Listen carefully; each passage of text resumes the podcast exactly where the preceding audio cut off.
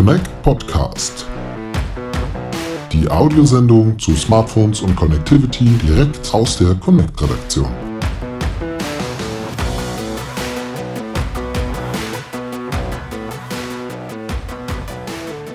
So, hello and welcome to our Connect Tech channel. My name is Dirk Waasen. I'm the publishing director of WK Media Publishing and responsible for Connect and Connect Professional. Today, our Connect talk is about one of the most important topics of our time sustainability, energy, efficiency, which play a special role in mobile networks.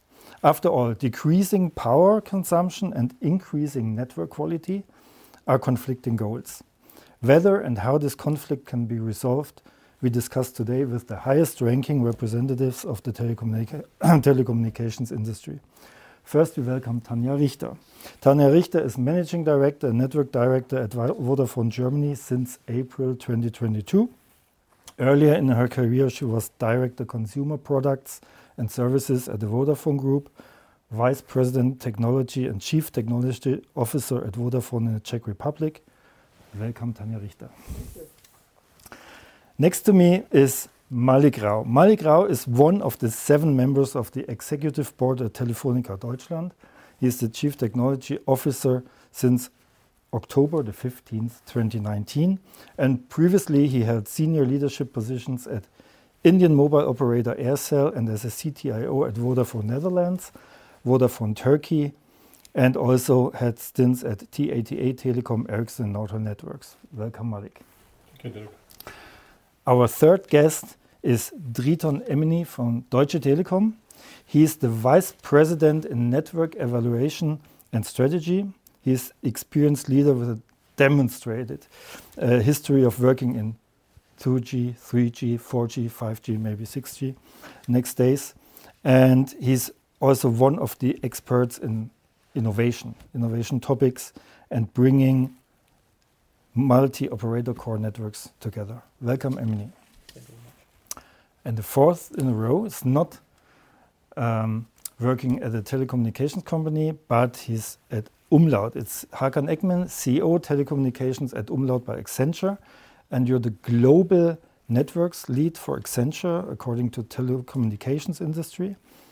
And much more. He's one of our Connect partners since 17 years. We're working together uh, since 17 years, and he became a really good friend of mine. Welcome, Hakan. So now let's get into it and let's talk. The first question goes to Tanja. Um, I've claimed that energy costs are one of the big blocks on the balance sheet of your companies. Can you give an indication how the energy costs of operating your network has developed over the recent years? Yeah, sure. Um, because this is uh, this is one one of the topic that really keeps us busy quite quite a bit. So there is um, basically two two drivers. There is the energy consumption driving what you need to pay at the end, and then there is obviously also the cost per gigawatt hour or whatever you want to call it. Um, so I mean, we, we know that um, from, a, from a cost perspective alone, prices went up dramatically over, over the last year slash years um, during, during the crisis. And that's, that's something we experienced as well. Yeah, when you, when you look at it uh, from, from that perspective, um, the cost went up dramatically. Um, when, you, when you then look at the traffic, um, because traffic um, also drives um, energy costs. That's, that's also something that increased dramatically. So 40, 40 50% year on year traffic increase. That is, uh, that is what, we, what we see. Um, despite of that traffic increase, the actual energy consumption stayed flat in our network. Okay. So, and, and I think that is a major achievement, and we need to call that one out because by using um, new functionalities, um, energy saving features, ramping down capacity when it's not needed, or also the, the use of 5G alone um, drives more efficient um, transport of, of capacity. So I think that's when, when you look at it overall, the the cost we so our energy bill increased pretty pretty dramatically, um, but the consumption at least stayed stayed stable. But you you all have committed to net zero till 2040. That's uh, 17 years from now. Mallik, what what can you do to reduce energy consumption to to build a greener network, so to say? I think for us, uh, different stages of operations. I mean, if you look at uh, Germany, uh, switching off legacy, for example, 3G, all three operators have uh, said, okay, 3G is no more needed in the market. Uh, so we've pulled forward instead of pulling back, right? So we were able to switch off the networks. The second thing is almost 40% of the networks we do share with each other on the rooftops. So you start doing the network sharing. We start doing, uh, I mean, I would say passive network sharing, not active network sharing. So that also helps. So switching off te legacy technology, sharing as much as infrastructure which we can do. Uh, these are some of the drivers which we uh, say uh, use. The third driver is moving towards a cloud or uh, moving uh, from data centers. So that's also a big energy consumption. So we have uh, good plans in terms of moving to cloud. But if I take the, as you mentioned, 2040 is the time where we said we want to become net zero. There are two milestones. One milestone is 2025. So we have scope one and scope two. Scope one is basically what is the consumptions we at Telefonica is consuming and um, in our offices and uh, uh, different uh, network elements. And scope two is basically where are we buying energy from. So scope one and scope two, we said we will we want to make sure that we we achieve by 2025. However, 2040 uh, net zero, I think we as an industry need to really come together. If I look at my own uh, ecosystem, I have close to 800 different uh, suppliers who are supplying solutions to Telefonica Germany or same thing for Deutsche Telekom or Vodafone. There's a lot of ecosystem. Where do we buy from? What is the value chain which we have? What is the supply chain which we have? So scope three is, is not going to be just only Telefonica pledging or telecom industry pledging. It's about us as an ecosystem evolving from what we consume, what is our equipment consuming, where do we buy from energy, and then going to the entire value chain uh, where we procure. I think that is the focus area for us moving forward. And that's how I think by 2040, as we said, we want to be net zero as an industry which we can achieve. Are these the same topics you have tweeted on at the telecom? Actually, as we are discussing on the industry challenge, I would say uh, those uh, topics are being reflected as well within Deutsche Telekom. Uh, maybe to add something on top and now to consider more or less the network evolution topics Tanja said. So we are working uh, very close with our vendors and with our suppliers how to find the best way of activation um, um, power saving features, how to configure the network uh, basically without having an impact on the customer performance those activities has been done uh, within Deutsche Telekom over the last uh, three years quite intensively, um, and we haven't seen no impact on the customer performance. So this is the level one, I would say, um, we are running, but as industry, we have as well to think what could be level two uh, and, and discuss uh, how the balance, how the trade-off between power saving features and configuration of the network comparing to the um, performance of the customer can go.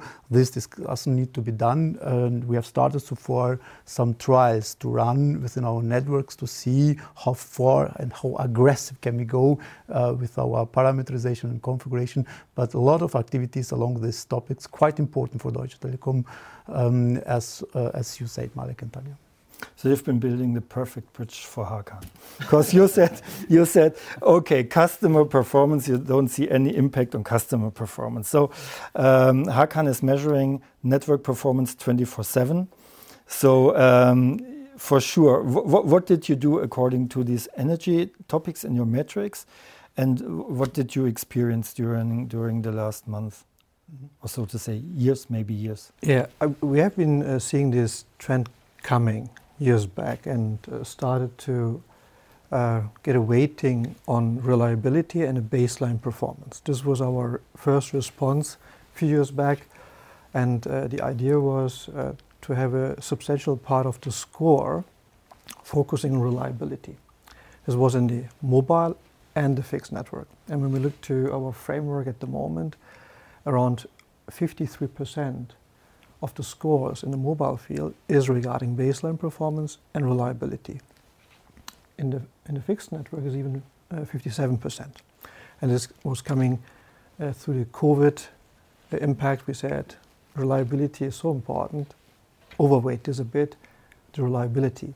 Um, at the moment, uh, when I see the trend over the last 12 months, where all the operators here in Germany have started implementing already measures and, and actions, uh, uh I have to say we don't see major impact uh, in the in the reliability KPIs. Indicatively, doing a really good job.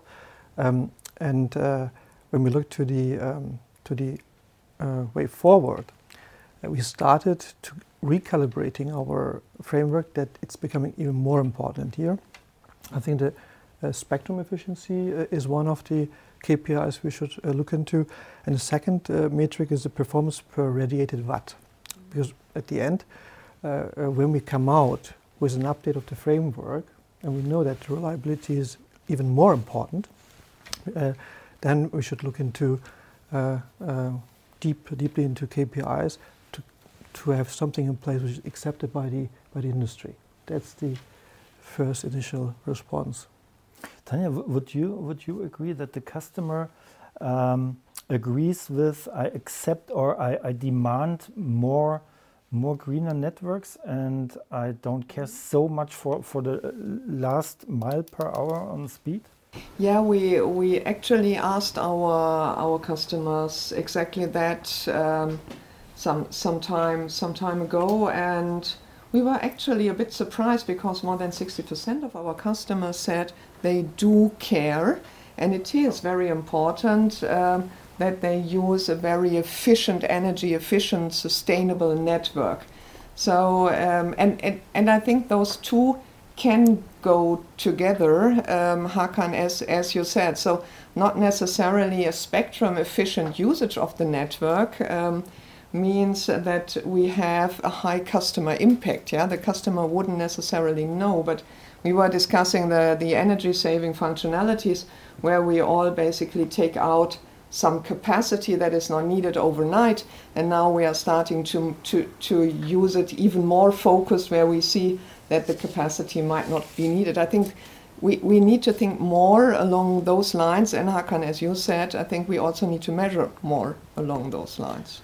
I think there are uh, certain use cases uh, we can address, as, as Tanja said. We have, uh, especially in the stadium area. So, uh, if we uh, see how often uh, Allianz Arena is being used and how the network performance is available anytime, I think those kind of use cases can be considered in terms of power, sleeping mode, uh, functionalities or even shopping shopping malls. Now, additional information. So the networks are being involved or evolved um, means we are adding sites, we are expanding our networks, thousands of sites um, per year on a horizontal to cover um, white spots or even to provide more quality sites. Even on the vertical means more layer. And all of these um, activities are generating more um, um, power or is more, uh, power is more uh, needed actually. And all of these activities around the power um, uh, saving feature uh, activation help us uh, to compensate this um, energy consumption which is needed to run still a very um, stable network. And, and, and, and, maybe also to, to build on that, to, to give an indication, when we did, when we did the pilot on, on 100, 100 stations, um, saying, well, actually the potential of saving is what 3,000 households use a day. That's the daily saving. So basically, we can save the energy that can then be used by 3,000 households. So that, that is, and that was only a fraction of our network. So I think the, the potential is huge actually. That's true. I mean, if, if you look at it individually, all of us are doing it. Uh, I mean, in sense, optimizing everywhere, but also collectively as an industry, I think what we are trying to do, for example, gray spots uh, uh, sharing, right? We, between Deutsche Telekom, Vodafone, Telefonica, we share the gray spots so that we don't repeat the infrastructure and we don't consume that a place where you don't need to uh, put too many sites. So I think these are the initiatives individually we do and collectively as an industry which we should uh, we, we, we continue to explore different options. Uh, to, to explain it uh, to to the viewers readers listeners um, it's like you you have to to keep a car running 24 7 whether it's driven or not. That's the problem. Absolutely. and you've got regulations to keep this car running. Absolutely. Because we said okay as per regulation yes we have to, de- we have to deliver a 100 megabit per second uh, kind of uh, constant uh, speed which is needed in all our cell sites. Possibly if customer is not using, that's where we don't need to radiate all layers. We radiate only one layer. When customer wants it, then you switch on the rest of the layers. So it means there is a definitely a, a, lot of understanding has to happen between regulation, between us, and uh, how do we bring the uh, value to the customers. Can uh, Hakan, um, I'm not sure whether you can describe but um, your quite into detail, and you you you analyze shopping malls or something like that. Um, can can you see um, differences there? Can you? Yeah, we uh, recently uh, looked into um, uh, special deployed areas like I don't know, IKEA shops and similar uh, buildings, and we see that uh, for maybe five or six hours there's a peak in traffic, and the rest of the time there's no usage of these special solutions deployed. I think here we can easily gain efficiency in uh, uh, using this on demand. Uh, that is an example.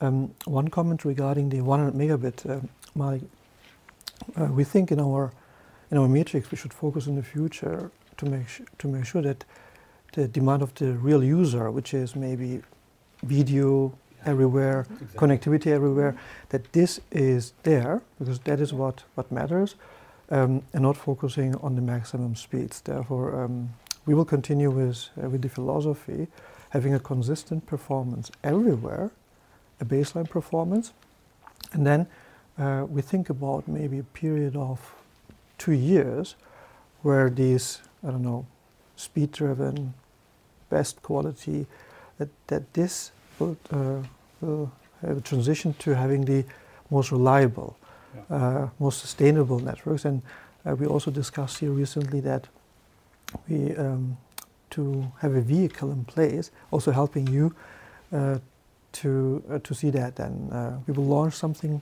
soon, maybe in a report every month that you see how the activities you're implementing, and also Deutsche Telekom, Vodafone, are impacting or not impacting the user experience so far the last 12 months uh, look, look, looked good.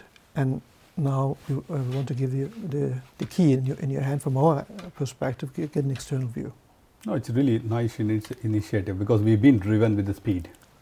I think from speed to the value maximizing to optimizing. I think the two if we can evolve that i think it's uh, it's fantastic for us and uh, for the users and for the environment eh?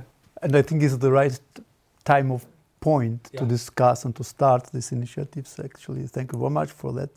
Uh, over the last decades, we've been driven by speed race, and I think yeah. now we have to think how the uh, performance of the network can be measured. Yeah, and I think that's uh, that's because when we compare ourselves to other countries, um, I think we all would agree. Or maybe the question to you, Hakan, um, we have really, really very good networks in Germany. Yeah? So, so I think the bar is now so high yeah. that we can really move, as you said, to yeah. optimizing it and making it very efficient. So. Yeah. In the uh, immediate response, yes, uh, we see a minimum of very good or even outstanding networks in uh, in Germany, and the idea is, is also that when you're now implementing additional things which make sense because it's it's uh, it's uh, more sustainable, that we should support you in not raising the bars higher for this purpose. Therefore, we're also thinking uh, for the next two years to rationalize a bit our actions to make sure we're supporting the industry and not putting more pressure on you. Yeah. I mean, we, we use the resources in a rightful manner for the value to the customers. And also, when the more we radiate power, the more uh, the, the unsustainable we become. That's the challenge which all of us would want to address. Yeah. Yeah, I mean, I mean, when we are leaving the room, we switch off the light. I mean, that's exactly. Uh, when yeah, exactly. nobody's there Absolutely. anymore. It's that kind Absolutely. of easy, easy Absolutely. example. Or Absolutely. and we yeah. can do that because we know also we can switch it back on very fast. I think Yeah. that's that's the Yeah. other part Yeah. which is now available. The the fast dynamic functionalities to to basically switch off and switch on again. So you, you got some figures. Yes, actually, just to provide for uh, maybe for the curiosity, uh, over the last three years, based on the um, activities we have done in our network, we could uh, save uh, something around 70 gigawatt hours. Uh, uh, just to provide the figures, uh, what does it mean for the entire network? Yeah, uh, in this uh, period. Wow. Wow, that's amazing. I feel a little bit responsible for driving the speed testing. it was good. I mean, to be honest, I think it was good that we reached, uh, all of us reached to a certain level, Yeah. which is really, I mean, it- the differentiation becomes a little blurred. But but it's not only Connect, as far as I know, because there are regulations. So uh, if you're talking about 100 Mbit, what what what should happen uh, within the politics and and um, BNetzA and so on? If you if you had three wishes for free, for example, what what, what should happen yeah. to to drive Yeah. uh, net zero faster? I think for us, uh, one is more education, both from a customer perspective and regulators, right? To go and explain we as an industry, right? To say, okay, this is the challenges which we will have, and also the opportunities, because there are several levers for us, because we we are not working in a kind of an industry which which doesn't have levers. Everywhere we have levers in the base stations with automation, levers in transport network, core network, data center, everywhere we have levers. I think if we can communicate to the users, because we have communicated last decade is about speed, right? I have the fastest network, I have this, and that is how we communicated. I think that has to, that narrative has to change for us. And also from a regulation perspective, the the common denominator has to be user experience, not necessarily that you have to have this is the mandatory experience or the minimum experience. It's optimum experience. Uh, these are the two wishes I would say I have. Maybe my colleagues can expand more. But so, but it's still a competition. So will it be a competition about the greenest network? Who's got the greenest? And, and No, I think we have all of us the same ambition to provide our contribution to to this uh, um, uh, very nice target we have. But maybe to add another example, what uh, or how politics can support, um, actually to make easier the permissions, most probably for the um, how to call this wind turbines or photovoltaics or even providing uh, space in the communes. Uh, uh, um, communes have a lot of uh, buildings with a flat um, rooftop and, and a coexistence between photovoltaic and our uh, network infrastructure could be a solution uh, or additional solution actually to achieve all of the stuff means to produce by own the um, power we need uh, to run our networks. do you see it the same way? Yeah, I, I do I do agree. I mean, um, it's I think two two um, perspectives to that. One is, um, yeah, can can we ca- somehow combine the build? Um, the other one is. It is quite a bit of hassle to actually also get a solar panel on your own location. So, so I think there there is something something to be gained. Um, for me, actually, I think that the, the biggest lever is what, what you said this um, optimal experience that we need to provide um, for all the right reasons and to provide a very good network in, in Germany. We have the coverage obligation of this 100 megabit per second, and I think we need to recheck do we really need it 24 7 um, always with, with, no, with no capacity? Because that could drive um, efficiencies from an energy perspective and, and save quite a bit. And that's then, I would say, more an industry approach rather than a, a competition approach. But I'm, I'm, I think we are all happy to then get benchmarked and see um, who is more energy efficient or who is more sustainable from a network perspective. That's, that's a good thing, yeah, because it's good for the society. It, it stretches us. Basically says, yeah, there is. It's really good when we we do a bit more or you do a bit more and then we learn from each other yeah? So driving the competition and the our energy and creativity in the right direction I think And that's even the customer are expecting actually uh, from us uh, such kind of behavior. So um, fully agree with you. Uh, what, what would the impact be? On average, if you say if, if you could uh, change cha uh, change the regulatory, See, the impact is a bit together. Like I have, let's say, 28,000 base stations, locations, uh, Tanja, similar, Deutsche Telekom. I mean, all of us, if you look collectively, it's about close to 50, 60,000 locations. Even with 30% of the locations sitting on the rural area or where you don't need it. And once we have this single layer switched on, you can save at least 20 to 30% on each location. So it's big. It's big. It's not very small. Yeah. It is big. On a 20, 25,000 location between three of us, uh, uh, three networks together, 20, 30% savings per location is, is good thing. It's you, you contributing. One is the cost, of course, uh, which we save, and it's the second is the the contribution uh, in terms of sustain- sustainability. Yeah. yeah. and do you think, Hakan, that, um, that you can reach these targets? So, becoming more energy efficient and keeping the network quality at, at the same level? Uh, Just retrospective uh, in Germany, uh, what we have seen, you managed to decommission 3G as an example. This was, I think, Yeah. appreciated by everyone, the, uh, also the consumers. And the same moment, the users had more mobile broadband because you have been able to um, deliver minimum 4G to the same users. Means in that moment, a huge efficiency gain, better performance, plus for sure the individual measures.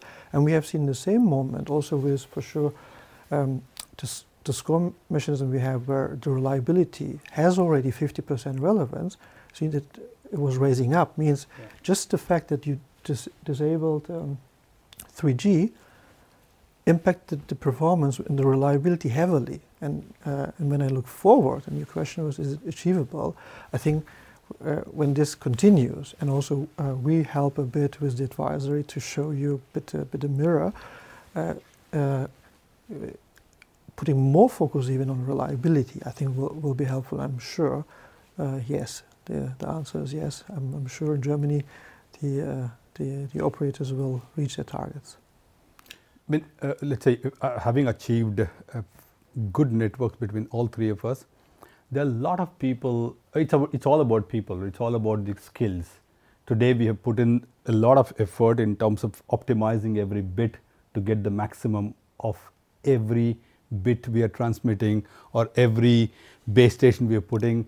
All those efforts can really, all the engineering efforts between all the organizations can really transition and say how can we build sustainable network, sustainable future, not maximizing every place. It- And the time is working for you. When you look now, AI is coming, Exactly, automation is coming. Uh, you have now a new vehicle where you can uh, speed up, gain speed. Yeah. For sure, there are also other side effects uh, coming with AI and automation, but this is now the enhancer for, for you to, to even take more actions. Exactly. But, but what can the AI do? So part of part of AI is already included in the functionality that comes basically off the shelf. Um, but then you, you're basically looking at at the at the traffic, um, the normal traffic distribution over over time. You can look at um, in real time what is the current what is the current traffic and basically map it, um, and also look a bit ahead of time because you know how the traffic will evolve over the next hour. And with that, you can basically shape the whole network capacity and ramp down, um, I would say, first AI layer 10%. But when you put another one on top, that's what we saw, you actually get another 10% out of it. And can you even get, can you educate the consumer? Because um, you, you, I, I think you've got you've got customers that download one one gig a month and others uh, a thousand gigs, and so on. So it would make sense to to to bring consumer to this greener thinking and not download everything anytime. Absolutely. I mean, if you if you take the uh, when the scope three, what I was mentioning earlier, right? it's the consumer, consumer who has the devices, right? If people are able to use longer the device, better for this uh, environmental sustainability on one side. So consumer is a, is also a significant portion for us in terms of not just only devices and the consumption. Now you have optimal users, you have maximum users. I mean, this is this is the user pattern, usage pattern. You can't do much about it. However, do you need to deliver, let's say, in ultra HD every time for everywhere? And those are the things which we have to have a lot of maturity in the in the industry between us, customers, and also let's say the enterprises and our supply chain. So it's a, it all has to be co-created. It can't be we can't be able to find a solution ourselves. I think that is what uh, uh, it comes to my mind. Actually, just to confirm that, so actually we are part of the chain and we are playing most, most probably a big role on 80 90%, but for the remaining 10% we have to think on the end-to-end um, uh, solution. But to, uh, today you can buy green energy. So, but I don't remember a green tariff. Could could be a solution too. So why not? If, if you're if you're a consumer who's tending to be that's clear. So actually, for Deutsche Telekom uh, is operating uh, um, worldwide, by the way, uh, the network uh, by 100% with the uh, Ökostrom. Um, and uh, your question I will address to our marketing uh, people. okay.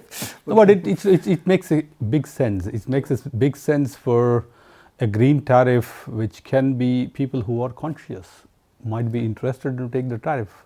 I mean, with, with a optimal experience, not necessarily maximum experience. Okay, so we are coming close to our last five minutes and our last four statements. So, and we said it's more easy to take it in your preferred language than uh, than in English. So, um, I'm I'm going to switch um, my my language within the next five minutes. So, the last last question is. Um, what does it mean for your company, Mallik, to make your mobile network more env environmentally friendly? For me, I mean, uh, for, Telefonica, uh, globally and also Telefonica Germany, sustainability is the core of the business now. It's no more just uh, you maximize everything. It's basically pulling everything, get optimal experience, and do good for the society and and people. So I'm super happy to play a part because technology consumes almost 70 80 percent of the overall uh, footprint of uh, of Telefonica. So keen to participate and uh, keen to drive this initiative with you in terms of going from maximal to optimal. Thank you. Tanja, äh, auf der Vodafone-Seite findet man schon jede Menge Informationen zu, ja. zu, äh, zu ESG. Aber zusammengefasst, was bedeutet es für die Vodafone, umweltfreundlicher zu werden? Ja, ähm, wir, wir schauen natürlich auch, was, was braucht eigentlich, was braucht unsere Gesellschaft. Und wir haben gesagt, Digitalisierung hilft, glauben wir, nachhaltig Energie zu sparen. Davon sind wir überzeugt. Und unser Netz ist natürlich die Grundlage, äh, eine der sehr wichtigen Grundlagen für die Digitalisierung in Deutschland. Und ähm, auch die Grundlage muss halt entsprechend umweltfreundlich umweltfreundlich sein. Ne? Da, deshalb senken wir halt kontinuierlich unseren, unseren Energieverbrauch da der Technik-Energieverbrauch die 80 Prozent ausmacht, indem wir tatsächlich versuchen, nur so viel Netzkapazität zur Verfügung zu stellen, wie benötigt wird, ohne die Customer Experience ähm, zu, zu minimieren. Ähm, wir setzen die neuesten Technologien ein, weil auch das hilft uns, energieeffizienter zu sein. Und ähm, wir bauen das alte Equipment ab. Und das darf man nicht unterschätzen. Das ist ein Riesen, das ist ein Riesenhebel, den wir haben. Ähm, wir sehen das im Festnetz stärker als im Mobilfunknetz, aber auch im Mobilfunknetz ist es ein Riesenhebel. Und die, die Energie, die wir dann noch benötigen, die muss natürlich entsprechend ähm, 100 Prozent erneuerbar sein. Ist sie im Moment auch schon. Aber für mich geht es eigentlich mehr darunter, Energieconsumption runterzunehmen, soweit es geht, und dennoch für unsere Kunden das entsprechend sehr gute Netz zu liefern. Vielen Dank. Tim Höttges hat ja schon auf, auf der Startseite sein Statement äh, ganz klar formuliert. Ähm, ich will es aber nicht wiederholen, sondern es macht lieber der Triton. Was du die Telekom für Ich würde tatsächlich das ergänzen wollen, weil natürlich unser ähm, CEO hat es aus einer äh, globalen ähm, Perspektive für den Deutschen Telekom-Konzern das gesagt und das ist richtig, dass wir auch daran äh, arbeiten. Ich würde gerne noch ein paar Statements im Zusammenhang mit der äh, Netzentwicklung sagen. Äh, wir wollen diese Ambition 2030 und 2040 äh, weiterhin ähm, an diesen Themen arbeiten. Das, was Daniel und Malik auch gesagt hat. Ähm, wir wollen bis zum Jahr 2030 10 Prozent der dafür, also um das Netz zu betreiben, selbst ähm, herstellen. Wir haben ja gerade in München hier in der Marsstraße eine PV-Anlage äh, äh, gebaut und speichern dort auch das, ähm, die, die, die ähm, erzeugte Energie. Ein sehr starkes, innovatives äh, Projekt, was wir hier gemeinsam durchgeführt haben und auch einen Beitrag zu der Münchner Klimapakt auch leisten. Also das ist nun mal grob gesagt, aber ansonsten weiterhin an die Funktionalitäten an die Netzkonfiguration bei uns arbeiten, die ganzen äh, Features im Zusammenhang mit Power Sleeping Mode nochmal äh, erweitern, vielleicht auch äh, weitere Schritte nehmen in Richtung künstliche Intelligenz. Das wird sicherlich uns auch helfen, ähm, sozusagen mehr Dynamik in die Netze äh, reinzubringen. Das sind Maßnahmen, woran wir, wir arbeiten, arbeiten wollen. Vielen Dank. Der Hakan befürchtet jetzt, dass ich ihn frage, wie er Umlaut bei Accenture umweltfreundlicher macht. Aber, aber in diesem Kreis würde ich für dich die Frage umformulieren. Ähm, was kann denn die Gesellschaft, die Politik äh, tun, um diesen Umweltgedanken in der Telekommunikationsindustrie voranzutreiben? Wie siehst du das?